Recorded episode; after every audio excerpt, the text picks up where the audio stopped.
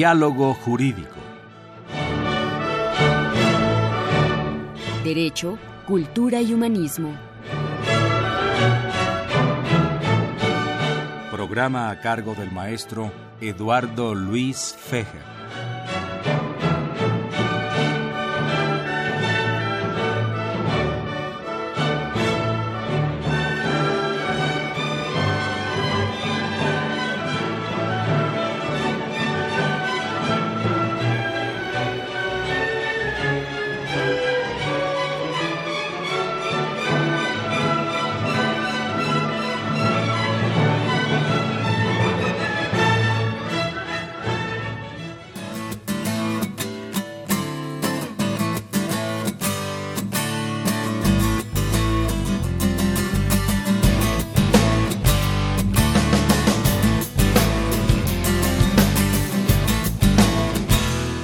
¿Qué tal amigos? Muy buenas tardes. Los saluda Eduardo Luis Fejer en esta emisión de la Facultad de Derecho, Diálogo Jurídico, con nuestro lema Derecho, Cultura y Humanismo.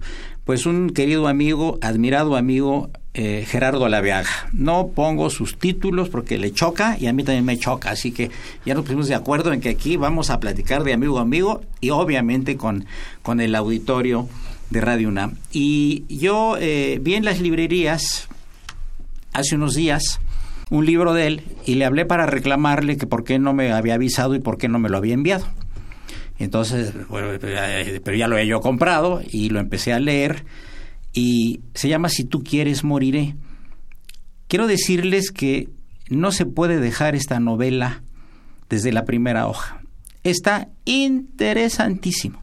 Seas abogado, seas lego, seas historiador, estudiante, o aficionado a la literatura. Porque Gerardo tiene una larga trayectoria en el mundo jurídico, en el mundo judicial, pero una enorme trayectoria en el mundo literario y así tuve el gusto de conocerlo. No en el mundo del derecho, sino en el mundo de la literatura. Bueno, Gerardo pues tiene, tiene varios libros, obviamente, interesantísimos. Hizo el de Inocencio III, eh, eh, Valeria, eh, Hombres Famosos de México, etcétera. Pero yo quiero que nos, nos platique un poco de esta novela cuyo título es muy atractivo y más el contenido por los personajazazos que existieron y que los ha novelado de manera muy interesante el maestro Gerardo Laveaga. Y, Gerardo, qué interesante el título, Si tú quieres moriré. ¿Por qué el título? Eduardo, ante todo, mil gracias por la invitación y estoy encantado de estar en tu escuchadísimo programa. Eh, el título, el título lo da la protagonista femenina de la novela. Todos los personajes que aparecen, salvo ella, están documentados históricamente todos los personajes que aparecen, lo mismo Lucas Alamán que Valentín Gómez Farías, lo mismo Juan Álvarez que Vicente Guerrero, lo mismo Anastasio Bustamante que Antonio López de Santana, son parte de la historia de México. Ella, la protagonista femenina, no lo es. Ella es una mujer que quiere participar en política, es una mujer ávida de hacer oír sus ideas, pero se da cuenta que en el siglo XIX pues una mujer no tiene cabida en ese espacio tan masculino y decide hacer decide llevar a cabo su proyecto a través de un hombre, que es justamente liberal Valentín Gómez Farías.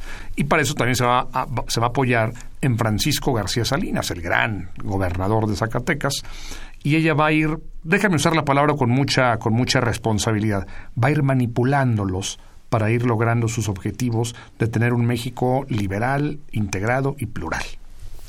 Eh, tienes dos personajes centrales, que son don Lucas Alamán y, Gómez Farías. Bueno, son dos personajes que aquí les das un manejo, bueno, intimista inclusive. Digo, por ejemplo, el, el, encuentro, yo no quiero adelantar nada de la novela, pero el interesantísimo encuentro que tuvieron Humboldt con Lucas Alamán y que dejó pues impactado a Lucas Alamán por muchas circunstancias que ustedes van a leer y que yo siento que son muy fuertes, pero que las trata el maestro La Vega con mucha elegancia, porque hay temas aquí que los tratas con mucha elegancia. Luego, eh, tratas también a personajes como Hidalgo, como a Morelos, etcétera, pero en una perspectiva un poquito diferente a la que tenemos todos. Por lo tanto, pienso que en este libro es un poco iconoclasta, definitivamente, ¿verdad? Y además la idea aquí es, ¿qué hubiera pasado si? Es un cambio en la historia. Es un cambio. ¿Qué, qué hubiera pasado si Santana se cae y se mata del caballo? ¿Verdad? don Antonio, el, once veces presidente de la República y personaje. Por cierto, hay una anécdota de la marquesa Calderón de la Barca que lo va a entrevistar a su hacienda de manga de, clavo. Tiene la hacienda del Lencero y de manga de clavo ahí en, las afueras de Jalapa, ¿no? Y la marquesa que era, pues que estuvo prohibido el libro además, ¿eh? mucho tiempo, ¿verdad? Eh, eh, lo entrevistó en uno de esos recesos que tenía del poder y a la salida hizo el siguiente comentario. Dice que se le quedó viendo a un caballo que estaba amarrado afuera de la hacienda y que ella pensaba que ese caballo tenía más cerebro que la persona que había entrevistado, que era don Antonio López de Santana. ¿Qué te parece esto? Pues mira, eh, volviendo al tema de la novela, Eduardo Luis, yo quise recrear un tema y un periodo de la historia de México que a mí me parece fundacional, que es el periodo de nuestra primera constitución, y por eso estamos en un programa de abogados, la constitución de 1824. Porque bueno, la constitución de 1812, pues la de Cádiz era de la Nueva España. La de Apatzingán, pues nunca entró en vigor, fue un buen proyecto del padre Morelos.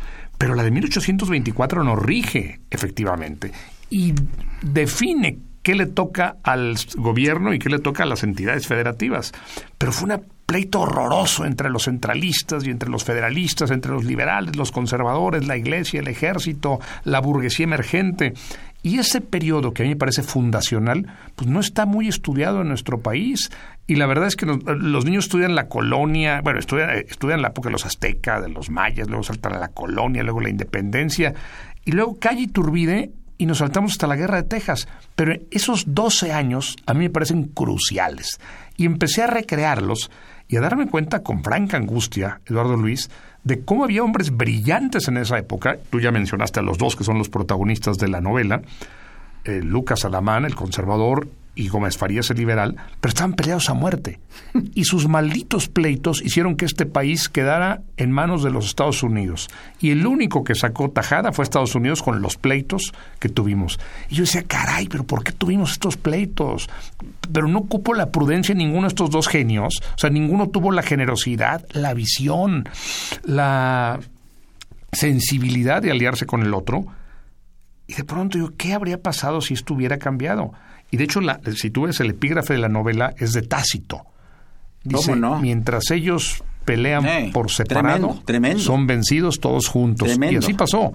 Y en mi novela, efectivamente, Santana cae del caballo justamente cuando lo acaban de elegir presidente, lo eligen en 33, se cae del caballo en 1834 y Gómez Faría se queda con todo el país en sus manos, es el vicepresidente pero tiene todos los conservadores, militares y sacerdotes en contra.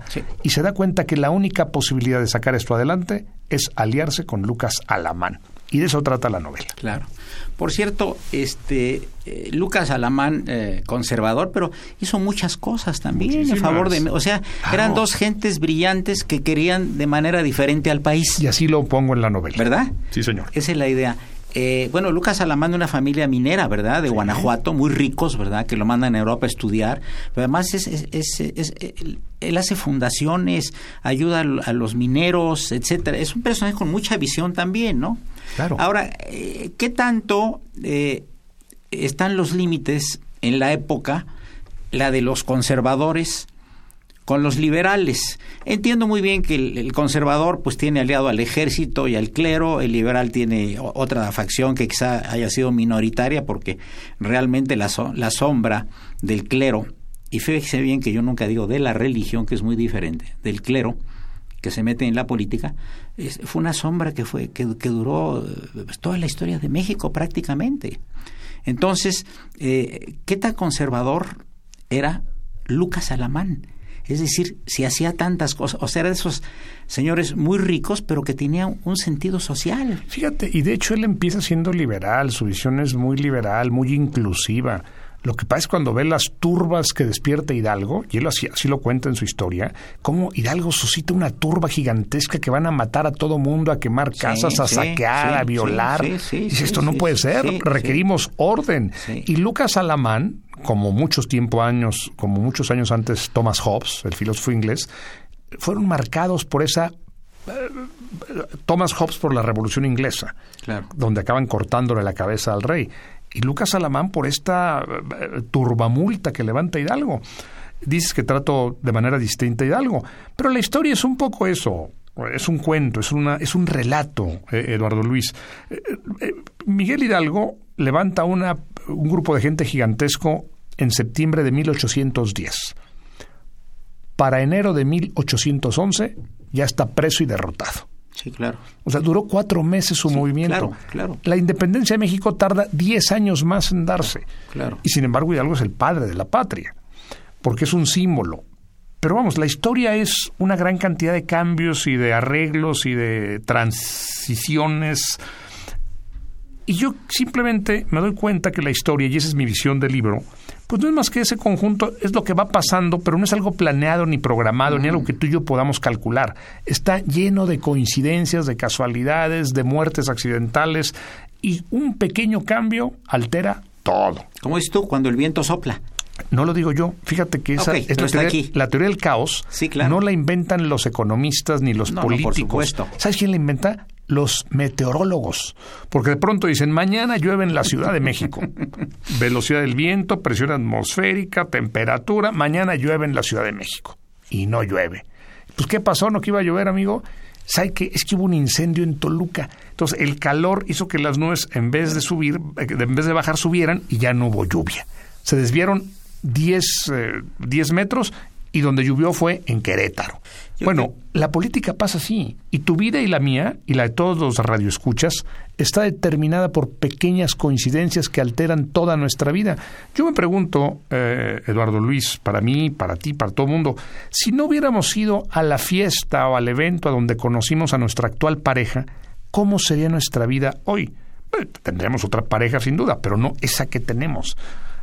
Aquí el punto siempre es cómo un pequeño cambio en nuestra vida altera todo alrededor.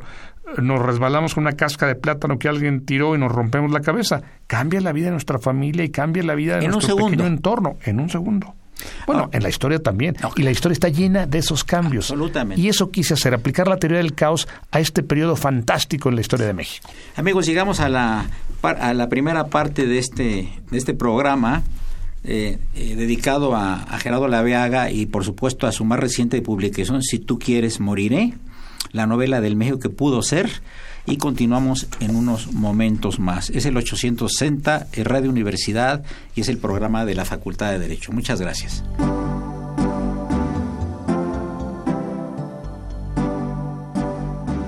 Está usted escuchando Diálogo Jurídico, Derecho, Cultura y Humanismo.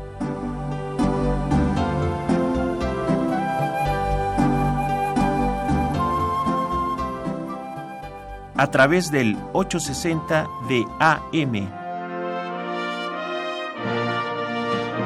El alma mater del cuadrante. Amigos, otra cosa que me llamó la atención y le pregunto a, a Gerardo es que él mete mucha filosofía personal tú metes filosofía personal aquí y a veces la pones en la boca de alguno de los protagonistas. Me gusta una cosa que luego yo discuto con mis alumnos y que te quiero consultar a ti. Dices aquí en la página 92, era la fortuna la que esculpía la historia. Está ratificando que lo que dijiste en el segmento anterior, por encima de sueños y proyectos, asentó.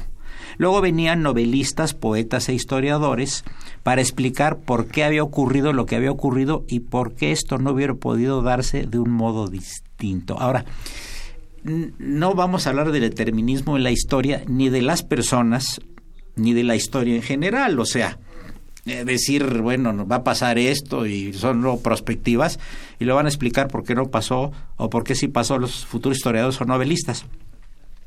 Yo te quiero preguntar una cosa eh, que yo discuto con mis alumnos. ¿Puede el historiador, que es tu caso, y literato, jurista, tener filias y fobias al escribir una novela? O sea, si tú en lo personal, Harold, la dices, mira, yo adoro eh, a Gómez Farías, fue, hizo tal, el gran liberal mexicano, fue presidente en circunstancias muy difíciles, fundó la Ciudad Mexicana de Geografía Estadística en 1800 y pico, etcétera. Personajazo, ¿eh? Jalisco, médico, que cambia su vida radicalmente y todo. Y dices, lo adoro, pero no me cae bien don Lucas Alamán el, literato puede darse el gusto de meter en la literatura fobias y filias? Eh, eh, la pregunta no es si puede hacerlo, la pregunta es si puede evitarlo y no puede evitarlo. No, puede. no puedes, no puedes evitarlo. Tú tienes simpatías y antipatías, Eduardo Luis. Naturalmente que hay gente que te cae bien y gente que te cae mal y eso ni siquiera lo puedes planear. Ahora, en mi novela creo que trato muy bien a los dos porque los dos me caen muy bien. No, ya veo. Me caen rabiosamente bien los dos. Pero algunos no. Eh, algunos no me caen bien, Santana no me cae bien, por supuesto. Claro. No me cae bien Lorenzo de Zavala, eh, no me cae bien Paredes Arrillaga. De hecho, eran los extremistas de los partidos y en mi novela fusilo a los dos. Bueno, no los fusilo yo. Lucas Salamán manda a fusilar a Paredes Arrillaga porque quería que viniera un monarca europeo. Claro. Y le dice, maestro, ya pasamos eso. No, es que quiero, insisto, y en mi novela lo fusila. Eso no pasó en la vida real. Eh, Lorenzo Zavala, que quería lucrar y lucrar, era un radical, y, y, Gómez Farías lo fusila también. Él murió ahogado cuando fue vicepresidente de Texas. Fue un traidor de principio a fin, Lorenzo de Zavala. Pero en mi novela no lo trato muy bien. Pero es que todo lo que es radical a mí me causa escosor. Eh, eh, tú hablabas de antipatía y simpatías. Todo lo que es radical a mí me asusta. Todo lo que es radical a mí me espanta. Porque ya hemos visto cómo la, como la historia lo demuestra que todo radicalismo acaba mal. No hay un solo radicalismo que acabe bien. Igual que cualquier fanatismo exagerado, ¿no? claro. O sea, ponete, dicen que no se le puede dar la, la mano a un fanático porque la tiene cerrada. Claro. Te, te, va a mostrar el puño y no te va, no te va a mostrar la mano, Sin ¿no? Duda. Aquí hay una cosa muy interesante también de la entrevista con John Stuart Mill, ¿no? Ah, qué, qué personaje, ¿no? Claro. Hijo de James Phil, James Mill, y son los autores del utilitarismo, ¿verdad? ¿No? Claro. Importantísimo, ¿no? Y, aquí, discípulos ambos de Jeremy Bentham. Sí, por eh, supuesto. Que por cierto, don Jeremías, ya sabes que la momia de él dejó dicho en su testamento que cuando muriera sacaran su momia para seguir presidiendo las sesiones de la sociedad bentamita. Sí, y de hecho, hoy se puede visitar en el University College de Inglaterra, en Londres. Sí. Ahí está su momia, con una Claro. mascarilla de cera. Yo sé. Pero es sombrero. y la cabeza su hasta los pies y todo, ¿no? Ah, Qué ah, personaje en también, ¿no? Un gran personaje. No sale en mi novela Jeremy Bentham, pero sí John Stuart Mill. Y de hecho, Lucas Alamán. Fíjate, Lucas Alamán murió en 1853. Yo lo empiezo a narrar en 1855. Cuando va a ver al médico y el médico le dice, usted debería estar muerto ya, usted no se cuida, no sé, no, no, maestro ya tiene más de 60 años, ya cúbrase, póngase una bufanda, una gorra, no puede salir con estos fríos. Hace dos años lo curé de una pulmonía Sí, sí, sí, sí. pero a la próxima ya no voy a poder. Lucas Alamán muere de una neumonía en 1853, pero en mi novela, como todo cambió, ya está en Londres como ministro de México, Claro. en Inglaterra. Claro. Y ahí lo atienden de su neumonía y lo atienden mejor de lo que lo hubieran atendido aquí. Pero fíjate, eh, Eduardo Luis, en esta novela, a partir de la calle Santana, Lucas Alamán y Gómez Fares tienen que unir fuerzas. Y la primera decisión que toman es venderle Texas a Estados Unidos. Solo Texas, no las Californias, no Nuevo México. Pero esto genera un problema espantoso en Estados Unidos, porque Estados Unidos dice, bueno, te la compramos, ya la tenemos. Y el sur dice, y va a ser un estado esclavista, naturalmente. Y el norte dice, por supuesto que no, qué bueno que ya tengamos un estado más, pero va a ser libre. Y empiezan a pelearse. Tú sabes, eh, Eduardo Luis, que el presidente 12 de la historia de Estados Unidos fue el general Zachary Taylor, héroe de guerra con México. Pero como no hubo guerra con México por Texas, pues no hubo héroe de guerra. Y entonces el presidente es el secretario de Estado del presidente Polk, que es um, quien más tarde va a promover la división de Estados Unidos, James Buchanan. Hoy a James Buchanan se le considera el peor presidente que ha tenido Estados Unidos, por- pero llegó en lugar 15. Porque él decía, señores, yo no voy a provocar una guerra donde haya 600 mil muertos. Si Estados Unidos quiere dividirse, que se divida. Siendo el presidente 15 no lo había logrado. Siendo el presidente 12, como en mi novela, lo consigue. Y Estados Unidos se parte en dos. Y así México tiene arriba a la Confederación de Estados Americanos, más arriba a Estados Unidos de Norteamérica y hasta arriba a Canadá. Tenemos tres vecinos. Y México empieza a tomar decisiones muy inteligentes en materia económica. Por ejemplo, tú sabes que los, que los liberales, un aspecto odioso de Gómez Farías, a quien admiro, pero tuvo un aspecto odioso, corrieron los liberales a todos los españoles. No queremos nada de España, somos autosuficientes, no queremos extranjeros en el país fuera. Lo único que lograron fue que las grandes fortunas de familias como los Lizardi se fueran a apoyar al gobierno norteamericano. Cuando Lucas Alamán y Gómez Farías se unen en mi novela, la segunda decisión que toman después de venderle Texas es traerse a todas las familias españolas de regreso a México. Señores, inviertan aquí, aquí hablamos su lengua, somos sus hijos nosotros. Y vienen los Lizardi, vienen todas las familias y empiezan a invertir en un montón de lugares. Crean los puertos de San Francisco, de San Diego, de Junípero Serra, es inventado por mí. Y bueno, industrializan toda esa zona y empiezan a poblarla de manera inteligente y México se convierte en una gran potencia. Y este pacto entre el pueblo y las élites, entre México y España, se traduce en la bandera, porque en mi novela la bandera también cambia. Ya no es la verde, blanca y roja de Iturbide, sino que es una bandera amarilla y roja, como España. Pero al centro, Quetzalcoatl, para hablar de esta, de esta fusión. Oye, ¿y Fray Servando? Aparece muy fugazmente también. Pero un personajazo también, Otro gran personaje, sin duda. Otro gran personaje. Que tiene que ver con Gómez Farías y con Lucas Alamán. Por cierto que en, ese exilio que tuvo por lo que dijo en ese sermón, en esa homilía, ¿verdad? Con Contra la Virgen de Guadalupe. Sí, este... Eh, llegó a, a, París y se hizo amigo muy, muy, se hizo muy amigo de Madame Recamier y Madame de Stael que eran dos señoras de la alta, una hija del banquero Necker, una de ellas, ¿no? Eh, y tenían salón de recibir. Y recibían en un cheslón las dos ahí fumando, y, pero invitaban a extranjeros distinguidos. Y los que más asidos eran, y coincidieron ahí, fueron Fray Servando y Lucas Alamán. Claro, y luego Lucas Alamán se va a traer a Londres al padre Fray Servando. Yo creo que si la próxima novela que tú hagas tiene que ver con Fray Servando, será un super éxito porque a lo mejor hasta presidente de la República de la época lo hace. Ese, ese, eh, esas ideas de este hombre, ¿no? Que, que, que, que, dice que entiende, entiende que, que, que, el centralismo pues es, es una posición de la gente, que a la gente le gusta tener un, un hombre fuerte y que nombre a los demás a su alrededor, ¿no? Discurso de las profecías y todo esto, ¿no? Este, eh, yo te quería preguntar una cosa que yo les planteé también a mis alumnos, regresando un poco a lo que te comenté hace rato. Tú como por favor de, de historia, por ejemplo, del derecho mexicano, o de historia simplemente, tú puedes trasladar al estar enseñándole a tus alumnos tus propias eh, este, fobias y tus propias filias, ¿qué tan justo es que yo me pare eh, frente a un alumnos de la Facultad de Derecho? No, pues resulta que tal, tal personaje de la historia y empiezo a denostarlo. ¿Se vale? ¿O el historiador es un, un, foto, un dagger, una fotografía no retocada? Y que cada quien, después de lo que se explique de los personajes, tome su posición, porque te voy a decir una cosa, tú lo hablas aquí también, las circunstancias influyen muchísimo en las decisiones de los personajes.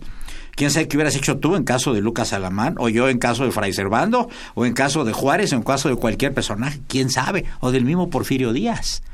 Porque estamos viendo la historia nosotros en perspectiva. ¿Me entiendes? Perfecto. Y a lo mejor los que escribieron sobre esos personajes, la perspectiva era de ellos y quizá era la equivocada. A, ver, Eduardo Luis, si nuestra propia historia personal cambiamos los hechos. Tú a lo mejor cuando eras niño, un día mataste un pájaro a pedradas, otro día ayudaste a cruzar la calle a una anciana, eh, otro día le diste tu domingo a un menesteroso y otro día pateaste a un compañero en la escuela. Todo eso lo hiciste tú o yo. Pero conforme va pasando el tiempo, tú vas escogiendo con qué te quedas y con qué no. Y a lo mejor dices, esa experiencia del pajarito fue muy lamentable y haber pateado a esta persona también fue muy desagradable. Te quedas con que tú dabas tu dinero a los pobres y con que ayudabas a las ancianas a cruzar la calle y tú te construyes tu propia imagen, tú mismo, sobre ti mismo. Tú vas eliminando amigos inconscientemente, vas diciendo, estos siempre fueron mis amigos, yo, yo me creía así. Tú vas inventando tu propia historia, eso lo hacemos tú y yo y todo mundo consciente o inconscientemente. Imagínate si eso pasa con una persona, ¿cómo no se hará con un país? Y naturalmente que tienen tus simpatías y tus antipatías. Y eso no lo puedes evitar. Y cuando tú eres profesor de un grupo y te paras frente al grupo, te paras con todos tus conocimientos y con todas tus filias y con todas tus fobias. Punto. Y un historiador hace lo propio. Sí, claro. Pero digo, eh, ¿qué tan eh, correcto, justo, moral es que el, el, el, el historiador influya en las personas que están estudiando historia, porque durante muchos años, por ejemplo, en muchísimas escuelas fue denostado Juárez, tú lo sabes, sobre todo en escuelas privadas, denostado, es decir, cuando mandaba el gobierno un cuadro de Juárez y que tenía que tener el director de la escuela privada, lo quitaba y ponía una imagen. Y cuando venía el inspector, aguas ahí viene el inspector y ponían la... Por eso la historia cambia y por eso cada generación tiene su propia historia y por eso cada presidente tiene sus propios héroes. Eh, si Obama, por ejemplo, hablando de Estados Unidos, se identificaba con Lincoln o con Roosevelt, con Franklin Delano Roosevelt, pues ahora Trump se identifica más con Jackson. Y cada quien va siguiendo sus propios caminos. Y yo no creo que sea injusto o injusto. Así es esto, así funciona. Y, y tú no puedes ser juzgado por tener simpatías o antipatías. Decía Bertrand Russell que lo mejor para evitar esto era que las historias de los pueblos fueran escritas por personas que no fueran de ese país vamos, que la historia de México le escriba un finlandés, que la historia de Estados Unidos le escriba un malayo, que la historia de China le escriba un argentino, porque con eso vas a tener más objetividad. Pero la historia no puede ser objetiva por donde lo mires. Amigos, continuamos con el maestro Gerardo Laveaga hablando de su interesantísima novela, Si tú quieres, moriré con extraño título, mi querido Gerardo, pero muy atractivo, por cierto. Continuamos en unos momentos. Gracias. El norte, sus McDonald's, basketball y rock and roll. Sus toples, sus Madonas y el abdomen de estalón. Intelectuales de bronceado, eruditos de supermercado. Tienen todo pero nada lo han pagado con 18 eres un niño para un trago en algún bar, pero ya eres todo un hombre para la guerra y para matar. Viva Vietnam y que viva Forrest Gump, viva Wall Street y que viva Donald Trump, viva el 7-Eleven, volvean su nariz y usan jeringa en los bolsillos, viajan con marihuana para entender la situación de este juez del planeta que lanza una invitación. Cortáselo a tu marido y ganarás reputación. Las barras y las estrellas se adueñan de mi bandera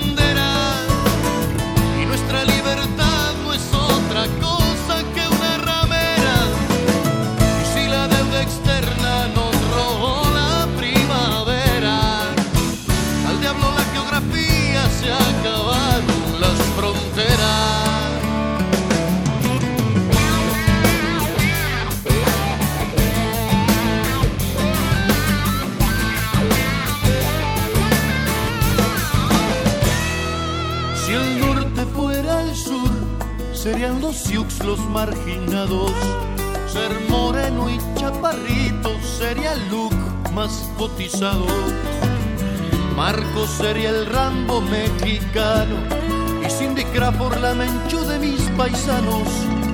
Reagan sería Somoza. Fidel sería un atleta corriendo bolsas por Wall Street y el Che haría hamburguesas al estilo Double. Los yanquis de mojados a Tijuana y las falsas de Miami a La Habana. Si el norte fuera el sur, seríamos igual o tal vez un poco peor. Con las Malvinas por Groenlandia y en Guatemala un Disneylandia y un Simón Bolívar rompiendo su secreto. Ahí les va el 187 fuera los yanquis por decreto. Las barras y las estrellas se adueñan de mi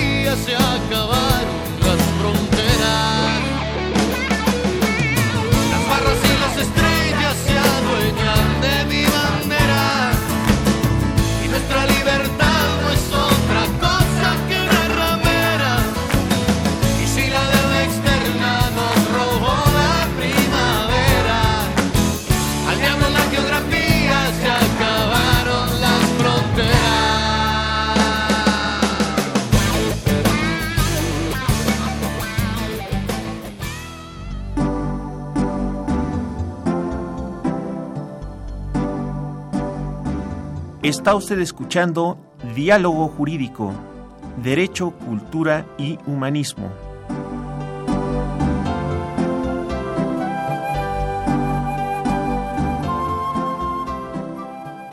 A través del 860 de AM. El alma mater del cuadrante.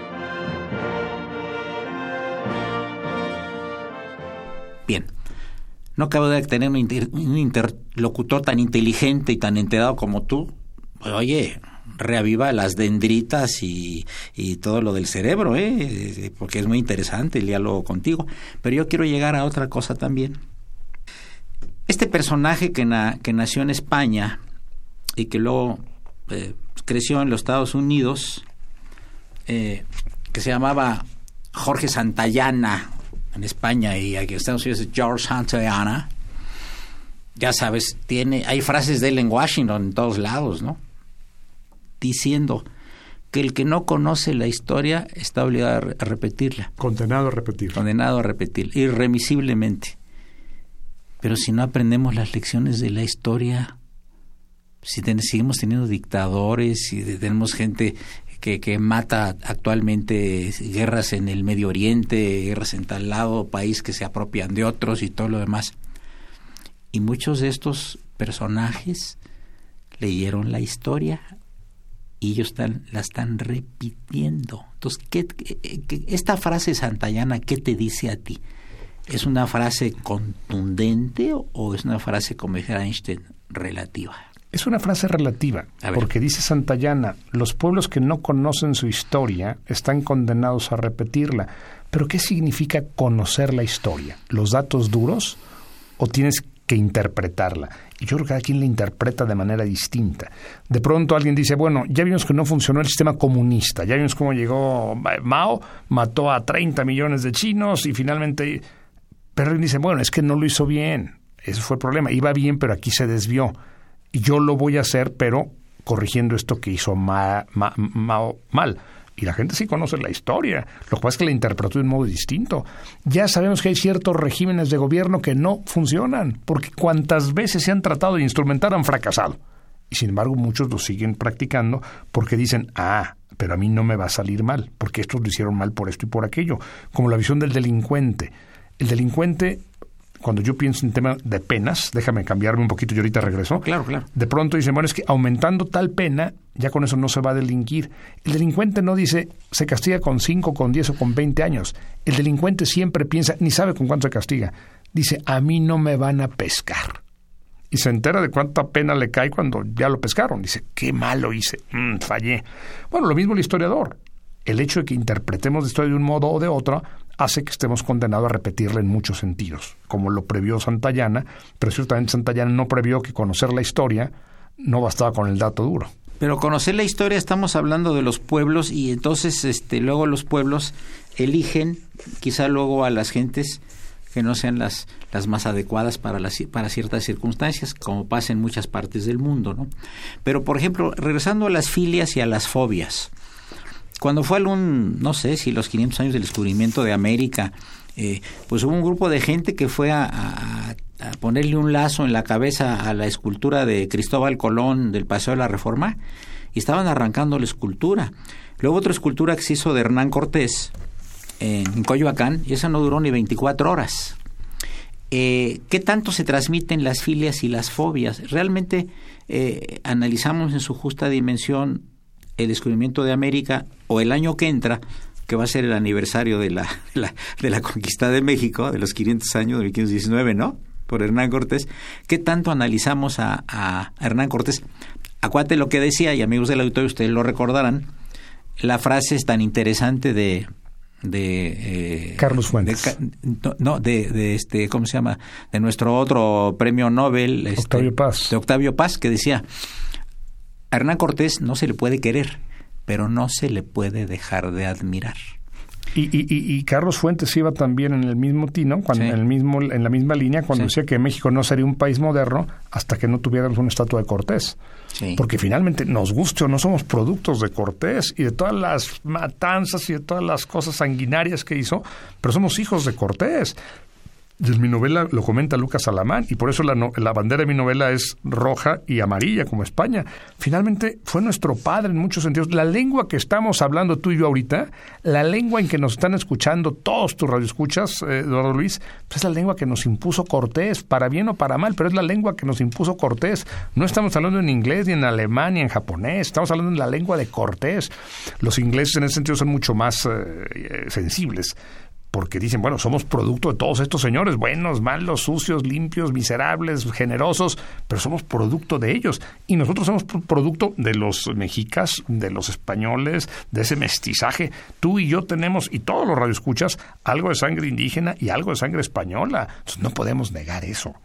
Y fíjate que, déjame, déjame, déjame reflexionar sobre otro tema que, que te quería mencionar. Ah, sí. Alguien dice, bueno, ¿y por qué escribe usted? me decía una historiadora muy notable. A ver, si el mexicano de por sí no conoce la historia y usted se la cambia, ¿a dónde vamos a llegar? Y le dije, doctora, estábamos en algún restaurante. De la gente que está aquí, ¿cuánta gente cree usted que conozca quién fue Gómez Farías? Volteó a ver y me dijo, no, pues probablemente nadie. Quizá lo más que sepan es que es el nombre de una colonia. ¿Y cuánta gente cree que sepa quién es Lucas Alamán? No, pues tampoco. Una calle. Le dije, ¿no le parece doctora, que escribieron novelas sobre ellos, es una oportunidad para que la gente conozca la historia. Y me dijo, se la compro. Sí, claro. Luego otros lectores que han empezado a leer mi novela, si tú quieres, moriré, me dicen, oye Gerardo, aquí ya me confundí. ¿Qué pasó y qué no pasó? Porque ya, ya estoy hecho, hecho una maraña. En la parte de atrás de la novela, hasta atrás viene un dramatis persona. Sí, claro. Donde hablo de cada personaje, de Vicente Guerrero, de Lucas Alamán, de todos los que van desfilando por mi novela, poniendo fechas en que nacieron, fechas en que murieron y lo que se les atribuye que hicieron, para ayudar un poquito al lector a que sepa que, que sí es lo oficial y que no es lo oficial.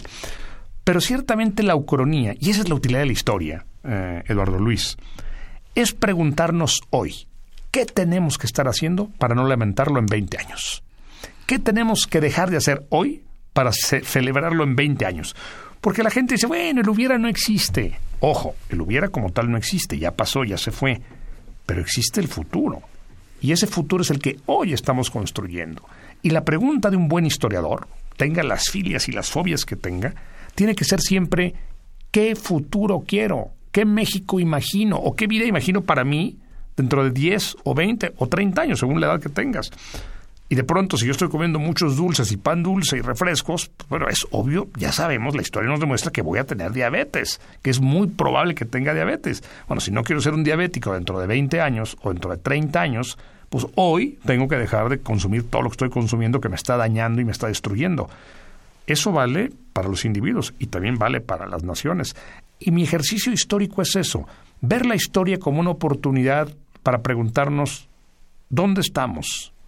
¿A dónde vamos? ¿Estamos donde quisimos estar hace 50 años? ¿Vamos, estamos haciendo lo que tenemos que hacer para estar en donde queremos estar dentro de 40 años? Ese es el papel tan importante de la historia, tengas las filias y las fobias que tengas. Y eso es lo que yo traté de decir en esta novela, que es una ucronía, algo que pudo haber pasado con un pequeño cambio en la dirección del viento. Eh, siempre en la historia de México ha está siempre la sombra del vecino país del norte. Eh, inevitable. Desde siempre, ¿verdad? Prácticamente desde siempre, ¿no? Quizá en tiempos de, de la conquista y la, eh, la, colonia antes de que entrara el virreinato, pues no. Pero siempre han estado puestos. Eh, y obviamente tú aquí, aquí lo, lo, obviamente lo manifiestas, por supuesto, la importancia de que siempre tuvieron todos los personajes del reconocimiento de Estados Unidos a los gobiernos. Importantísimo no había que no mandar un emisario a los Estados Unidos, ¿verdad? No lo mandaban a Guatemala, no lo mandaban a otra parte, ¿no? A los Estados Unidos. ¿Qué tanto eh, eh, para aspectos de futuro influye esta sombra todavía? Enormemente y va a seguir influyendo durante muchos años más. Incluso si quisiéramos no querer nada que ver con Estados Unidos, incluso sí seguiría influyendo. Porque Estados Unidos es un factor real de poder, es una presencia omnímoda en la vida de México. No lo podemos evitar aunque queramos. Eh, uno de los personajes que aparece ahí es el embajador Poinsett. Claro. Joel Poinsett. Claro. Ah, ya murió en mi novela y Lucas Alamán de hecho tiene alucinaciones. Hoy se llama, esto ya sabemos cómo se llama, epilepsia parietal. En esa época, en el siglo XIX, en 1855, nadie le había puesto nombre a esto. Pero es cuando se te cruzan un poco los cables, por decirlo de manera coloquial, y tú empiezas a ver figuras de tu pasado y hablar con muertos, y ahí está sentado, y, Lucas Alamán empieza a tener ciertas alucinaciones. Y en una de ellas ve a Poinsett y le dice, usted vino a dividirnos, embajador. Y le dice Poinsett, a ver, señor Lucas Alamán, yo no vine a dividirla, ustedes ya estaban más divididos que nada. Yo nada más vine a atizar esas divisiones para poderme quedar con un pedazo de su territorio. Pero esa, esa, esa visión de Estados Unidos eh, contrasta, depende, en cada época. El presidente que hoy tenemos, por ejemplo, en Estados Unidos, quiere saber lo menos posible de México. Quiere crear un muro para no tener nada que ver con México. Si México desapareciera, sería lo mejor que podría pasarle al presidente actual pero quizás el que venga en seis años o en doce años tenga una visión completamente distinta. Y lo que sí enseña la historia, que no nos permite eh, hacer un diagnóstico, pero sí nos permite pensar que pase lo que pase, Estados Unidos es un factor con el que tenemos que contar siempre. Es decir, que hay un fatalismo geográfico. No, yo no, yo sería el término? No, yo no diría fatalismo. Simplemente tenemos que aprender a convivir con lo que tenemos alrededor. Alguno de ellos decía, ¿no? De los presidentes, o un dicho americano, decía, al enemigo, destruyele o únete a él. Bueno, eso yo más bien diría que lo decía Maquiavelo, ¿no? A los enemigos se les conquista o se les elimina. Ajá, y los americanos le llaman o se les interpretación. conquista o se les elimina. Mutatis mutandis, las palabras, ¿verdad? Maquiavelo, claro, es la misma frase, en, pero con otra... En el fondo, ¿no? En efecto.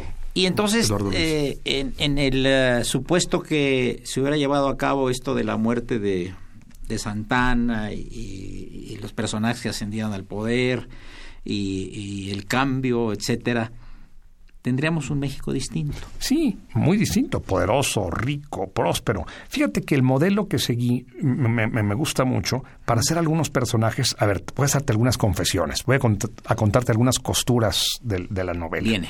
Por ejemplo, la protagonista femenina es una adaptación de Madame Pompadour. A mí me encanta Madame Pompadour, la amante de Luis XV. Claro. Luis e, ella manipulaba a Luis XV, le decía por aquí, por allá. Hizo muchos de los buenos logros que tuvo eh, Luis XV fueron gracias a la señora, pero la señora no podía opinar públicamente. Entonces, ¿tú estás de acuerdo con, con el eh, dicho francés chercher la femme? Es eh, decir, buscar a la mujer. Busca a la mujer detrás de cualquier acto, del hombre, ¿verdad? Y no es misoginia, es una simple expresión francesa. y ya nos está llamando el padre Cronos, que ya entramos a la prácticamente a la última parte del, del programa, que nos quedan unos minutos, con el maestro Gerardo Laveaga y su espléndida novela si tú quieres moriré. Yo te voy a acusar de que no me dejaste dormir por terminar esta novela, ¿eh? Una seria acusación a tu excelente literatura y tu maravillosa narrativa. En un juicio con toda ser, eh, moral. En un juicio no progresaría tu acusación. Moral, quién sabe. ¿Tienes elementos para defenderte? No tienes elementos. Vuelvo un minuto. Gracias.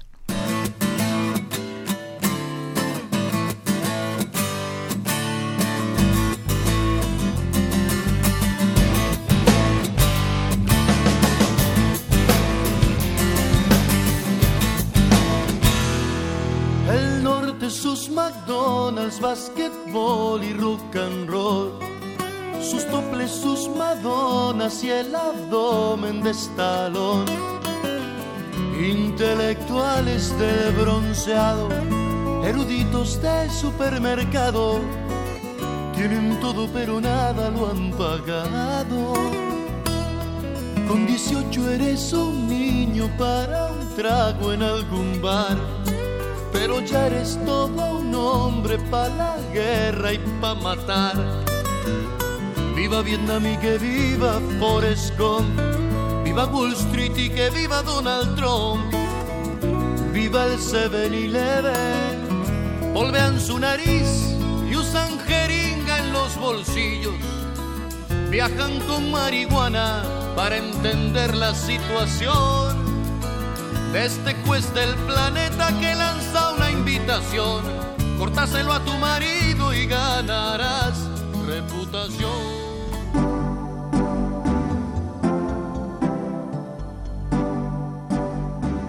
Está usted escuchando Diálogo Jurídico, Derecho, Cultura y Humanismo.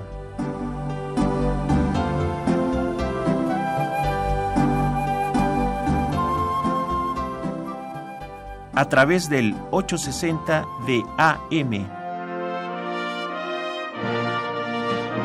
El alma mater del cuadrante.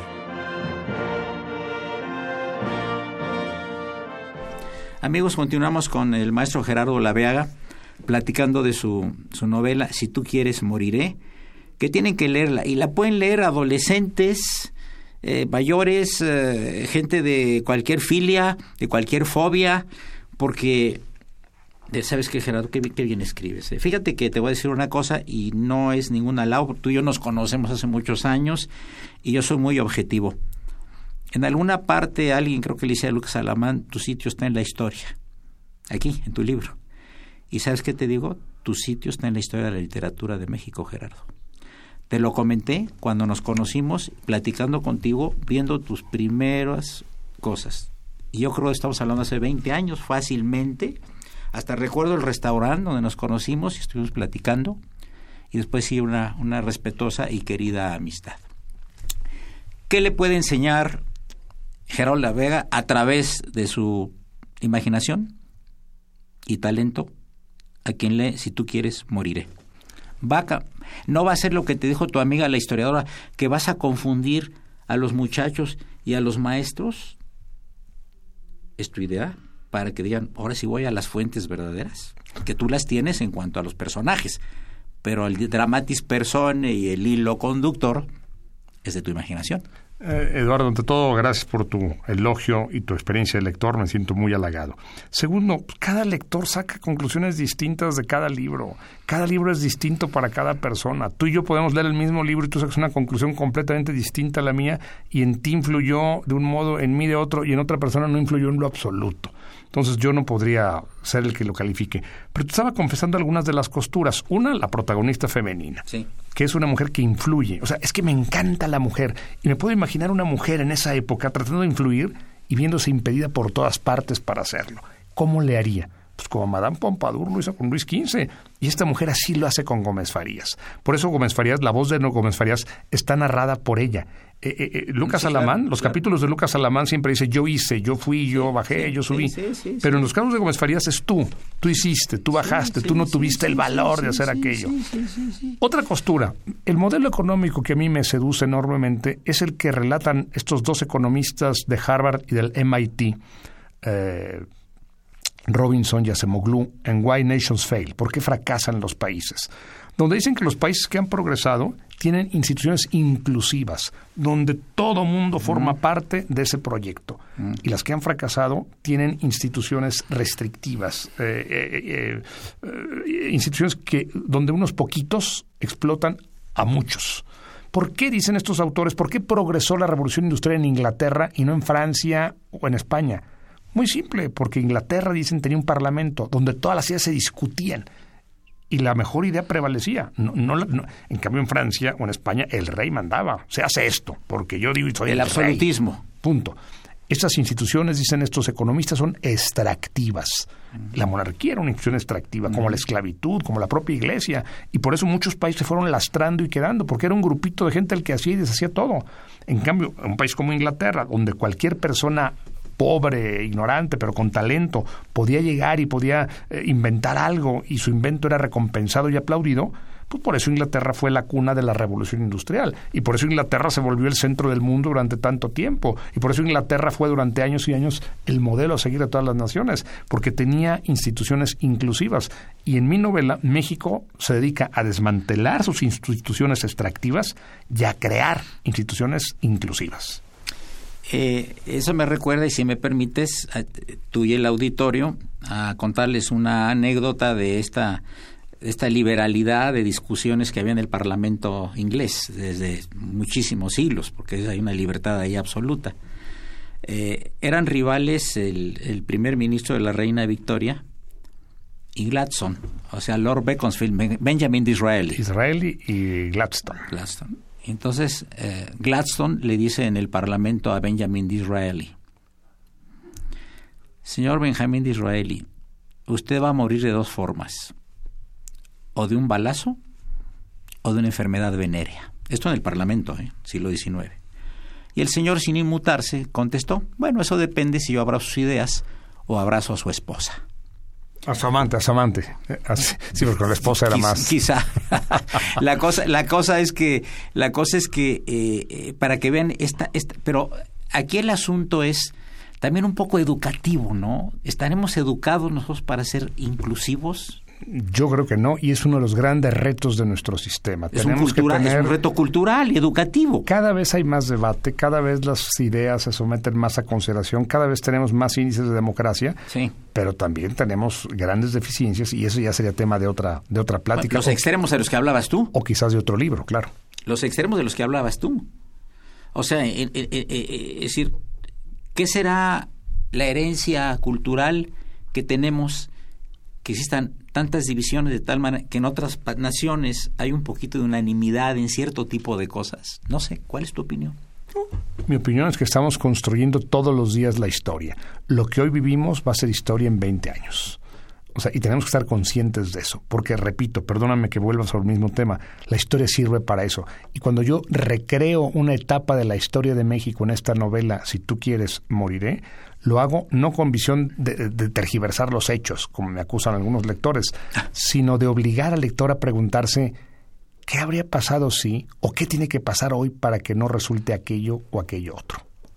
Yo les planteé a mis alumnos qué hubiera pasado si no vienen los españoles a la conquista de México, ni viene absolutamente ningún país. Tarde o temprano habrían llegado. Yo lo sé, por eso.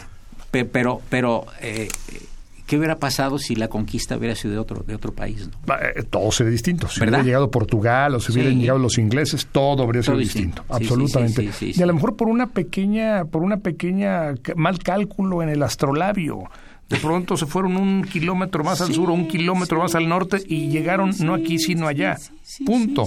Ahora fíjate, tú hablabas hace un rato, fíjate cómo la historia es tramposa, del descubrimiento de América. El descubrimiento es una palabra que ofende a mucha gente. Claro. ¿Cómo que descubrimiento? ¿Cómo que, ¿Y quién descubrió Europa? Cuénteme. Pues descubrir es un tono arrogante. Yo te descubrí a ti, ignorante, perdido, ínfimo. Yo te descubrí.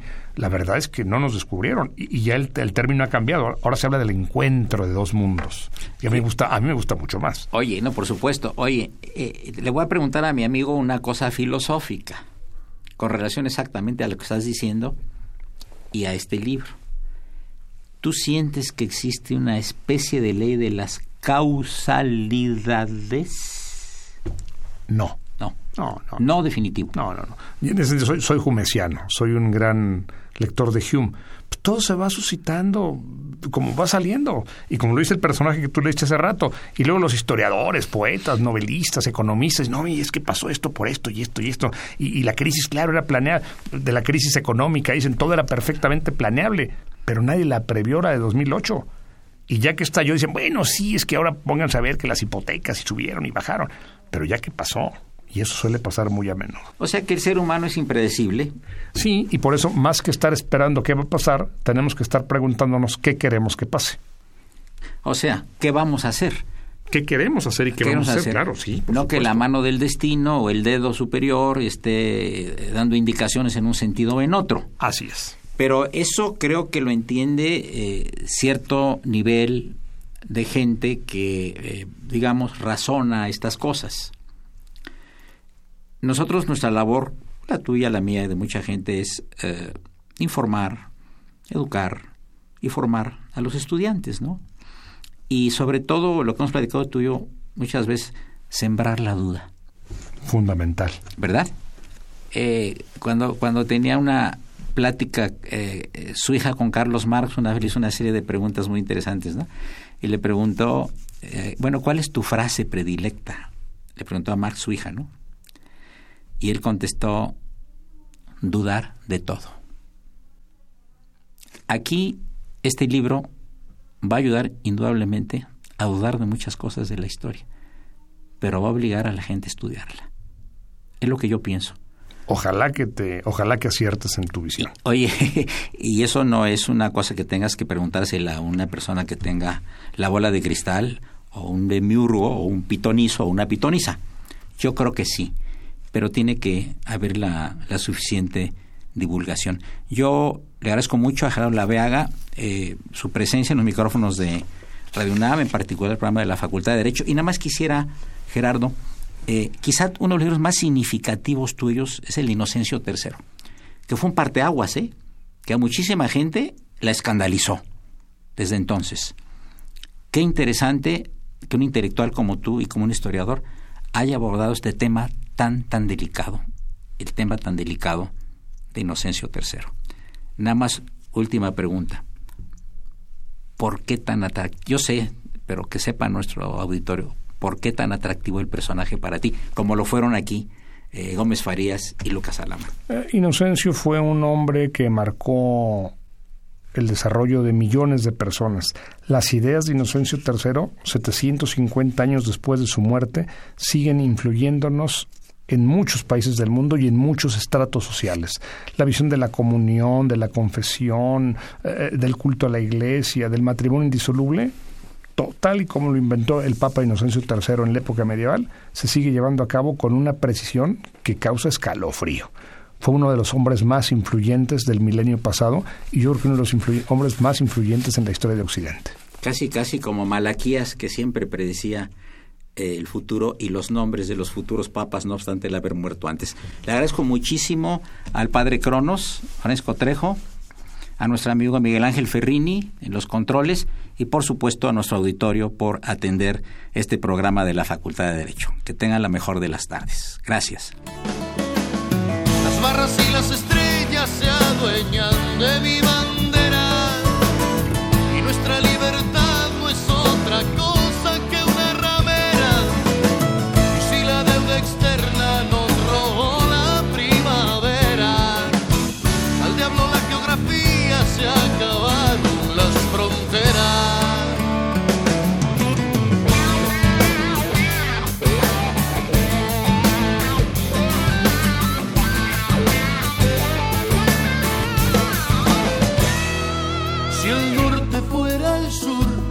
Serían los Sioux los marginados. Ser moreno y chaparrito sería el look más cotizado. Marcos sería el Rambo mexicano y Cindy Crawford la menchú de mis paisanos. Reagan sería Somoza, Fidel sería un atleta corriendo bolsas por Wall Street y el Che haría al estilo Double. Los yanquis de mojados a Tijuana y las balsas de Miami a La Habana.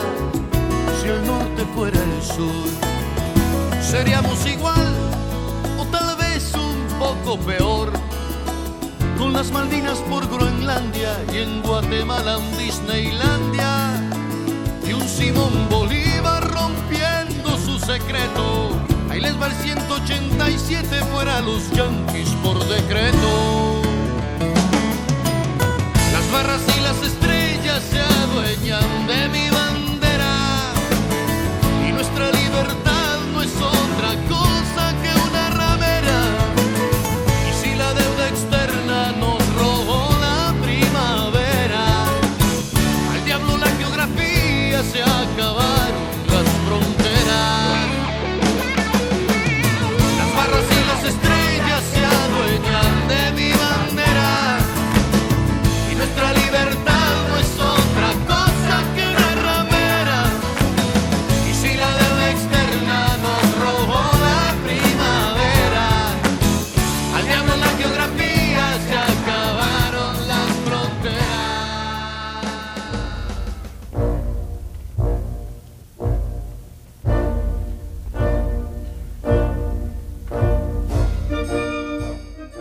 Diálogo Jurídico fue una coproducción de Radio UNAM y la Facultad de Derecho.